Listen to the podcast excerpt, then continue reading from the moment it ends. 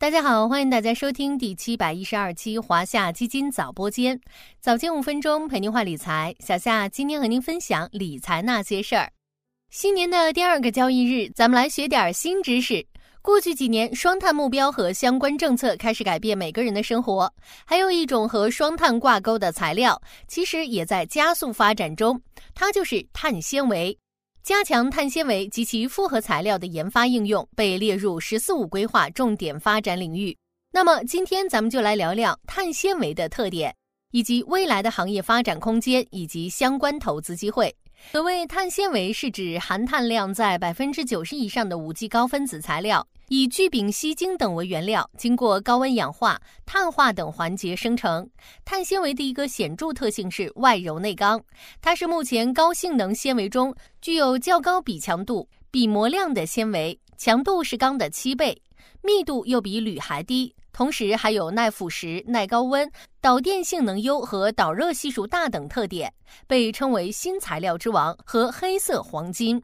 碳纤维优点众多，应用领域也非常广泛，主要应用在航空航天、风电叶片、体育休闲、压力容器、碳碳复合材料、交通建设等多个领域。比如说，小丝树碳纤维的生产工艺难度大，价格较高，但性能优异，主要应用于军工、航空航天等高端制造领域。大丝树碳纤维的生产成本低，性价比高，主要应用于工业生产领域。双碳目标下，能源和工业两大主要碳排放领域对新材料具有巨大需求，而碳纤维在风电、光伏、氢能、核能装备及工业轻量化等领域应用广泛。双碳激发了碳纤维广阔的市场需求，行业前景广阔。碳纤维如此重要，那么它的发展状况如何呢？今天小夏带大家通过三个关键词，系统的了解一下碳纤维行业。第一个关键词是起步较晚。我国最早于一九六二年开始研发碳纤维，然而长期以来并没有取得重大技术突破。直到两千年后，碳纤维及其复合材料研究陆续被列入国家“八六三”“九七三”计划，碳纤维开始走上自主创新的道路。由于起步晚，目前碳纤维技术力量还较为薄弱。第二个关键词是国产替代急迫。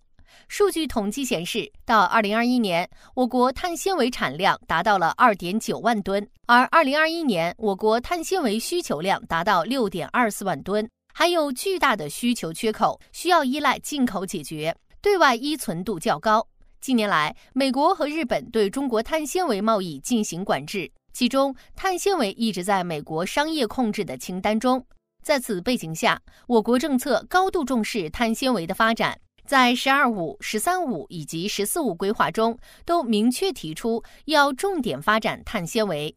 二零二二年四月，工信部发改委又提出要攻克四十八 K 以上大丝数、高强、高模、高延伸的碳纤维制备技术。从政策导向来看，国家高度重视碳纤维行业发展，国内碳纤维产能逐步扩张，技术也在不断迭代。经过这些年的自主创新，国内部分龙头企业已掌握核心技术，有望通过扩张带动行业降本增效，突破技术管制，逐渐实现国产替代。第三个关键词是下游应用广泛。就像小夏刚刚所介绍的，碳纤维具有诸多优秀性能。除2020年受疫情影响增速放缓，全球碳纤维需求一直稳步上升。以二零二一年为例，国内百分之三十六的碳纤维材料应用于风力发电中的风电叶片，其次应用于体育休闲、碳碳复合材料、压力容器以及其他领域。其中，新能源领域的快速发展直接拉动了碳纤维的需求。根据业内预计，到二零二五年，国内风电用碳纤维这一细分市场的需求总量将达到五点二万吨。二零二一年到二零二五年的年复合增长率达百分之八十四点三，远期理论空间有望达十三点一万吨。此外，还有光伏发电领域，碳碳复材的碳纤维需求量将达到一点三万吨。二零二一年到二零二五年的年复合增长率达百分之三十八点四。同时，氢能、航空航天、国产大飞机、新能源车等行业的碳纤维需求也在高速增长中。总体来看，受益于下游应用领域的多维发展与渗透率的提升，风电、光伏、氢能、航空航天等领域都将合力推升碳纤维的需求扩张。从中长期维度来看，碳纤维供需缺口预计将持续存在。随着我国碳纤维技术发展与产能瓶颈的突破，高性能碳纤维的国产替代将持续加速，为相关产业链带来机会。感兴趣的小伙伴可以持续关注哦。最后是咱们十天打卡计划的获奖名单，让我们恭喜以下二十位幸运听众。工作人员会在一周内通过小额通平台私信领奖途径，请幸运用户及时留意小额通个人中心的信息，及时兑奖。